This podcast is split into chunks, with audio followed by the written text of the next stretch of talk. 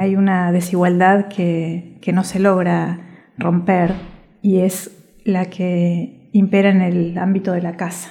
Y esta desigualdad afecta eh, a todas las mujeres durante toda la vida.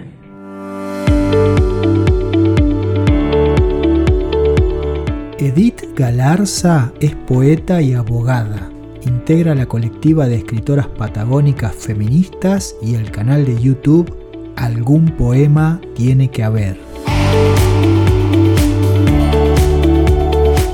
Edith, ¿de qué manera te parece que el machismo afecta a nuestra sociedad? Yo creo que el machismo afecta a la vida de todas las personas desde el momento en que nacen, porque es allí cuando se, les asignan roles diferenciados según se trate de un varón o una mujer. Es eh, en la infancia en que se divide a niños y niñas. Y de allí eh, en adelante se sostiene esa desigualdad hasta el último día de la vida y en todos los ámbitos. O sea que la sociedad machista diestra a sus miembros desde el minuto cero. Desde lo simbólico y desde lo concreto, ¿no? Por ejemplo, la ropita rosa y celeste, los juguetes, las muñecas, las cocinitas, el maquillaje para las nenas, los autitos, la pelota, juego de laboratorio para los varones, premiando en las niñas la belleza, la prolijidad, la dulzura y en los niños la fuerza, la resistencia, desalentando la expresión de las emociones. Y si bien en las últimas décadas las mujeres han ido ocupando eh, lugares que tradicionalmente se asignaban al género masculino, eh, hay una desigualdad que, que no se logra romper y es la que impera en el ámbito de la casa. Y esta desigualdad afecta eh, a todas las mujeres durante toda la vida.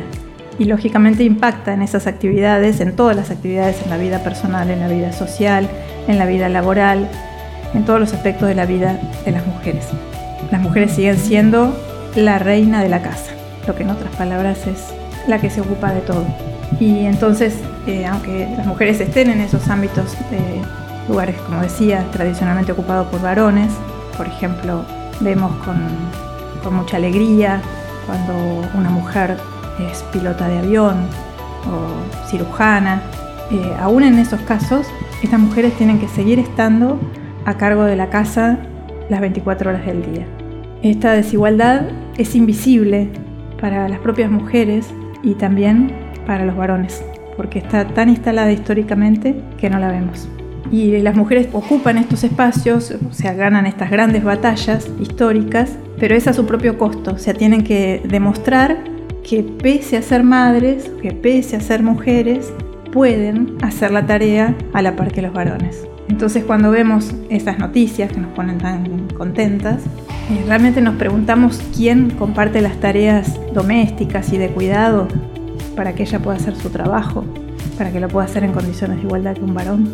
Eh, yo creo que no, que no nos lo preguntamos, que no se lo pregunta la línea aérea, que cuando se trata de una maestra, de, una bombera, de una clasificadora de fruta, de una jueza, tampoco se lo pregunta el Estado. Es un asunto de la mujer, es un asunto de ella y ella lo tiene que resolver. Si ella quiere trabajar, bueno, que resuelva los problemas de su casa. Las mujeres cargan con esta responsabilidad de la casa y del cuidado de los hijos permanentemente, están siempre conectadas con eso y no sucede lo mismo con, con los varones. Es una parte de la desigualdad de género que es muy dura, muy dura, muy difícil de horadar, porque parece que pertenece al, al, ámbito de la vida privada y tiene que ser resuelto en ese espacio, pero bueno, claramente no es así, eh, porque si la vida privada es el reino de la desigualdad, eh, entonces no es un asunto privado.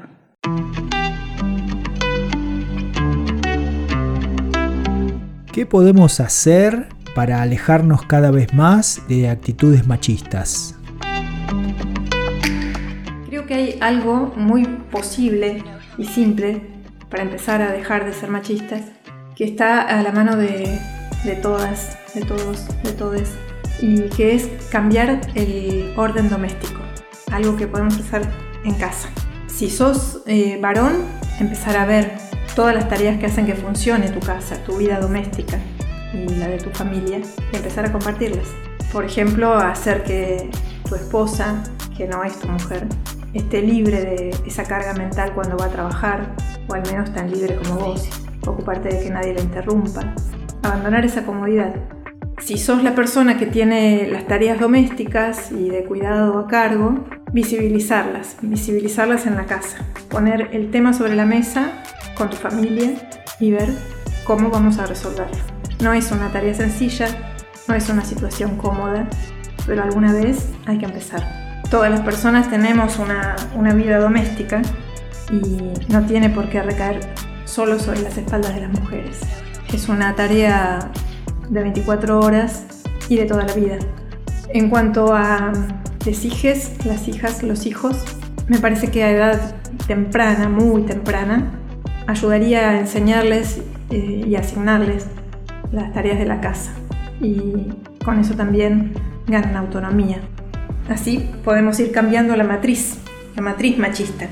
No seguir reproduciendo puertas adentro la desigualdad de género cuando educamos a nuestros hijos, hijas e hijas. En caso de los hogares monoparentales es más complejo y va a ser necesaria una mayor presencia del Estado, una oferta de apoyos para hacer frente a, las tareas de cuidado y que esa persona que cuida a otra pueda salir al mundo del trabajo, del estudio, de la vida social en condiciones de igualdad. Es es una tarea del Estado porque se trata de garantizar el derecho a la igualdad. Pero hay que visibilizarlo, o sea, dejar de ignorar que la trabajadora y a veces el trabajador tienen tareas de cuidado a cargo e intervenir para ver cómo esa persona se puede dedicar a su tarea de la manera más adecuada. Es una responsabilidad social la tarea de cuidado, no es individual, no es de una familia y nada más, es de todos, de la familia, de, los hijos, de las madres, de los padres, de los hermanos, de los amigos, de los vecinos, de los empleadores. El cuidado de las niñas, ancianes y otras personas que necesitan cuidados es una responsabilidad social. Las mujeres estamos ocupándonos de los miembros de la sociedad más vulnerables. Alguien se está ocupando. Es necesario que pongamos el tema sobre la mesa y en cada caso, en cada situación, buscar el modo de resolverlo de una manera particular y flexible.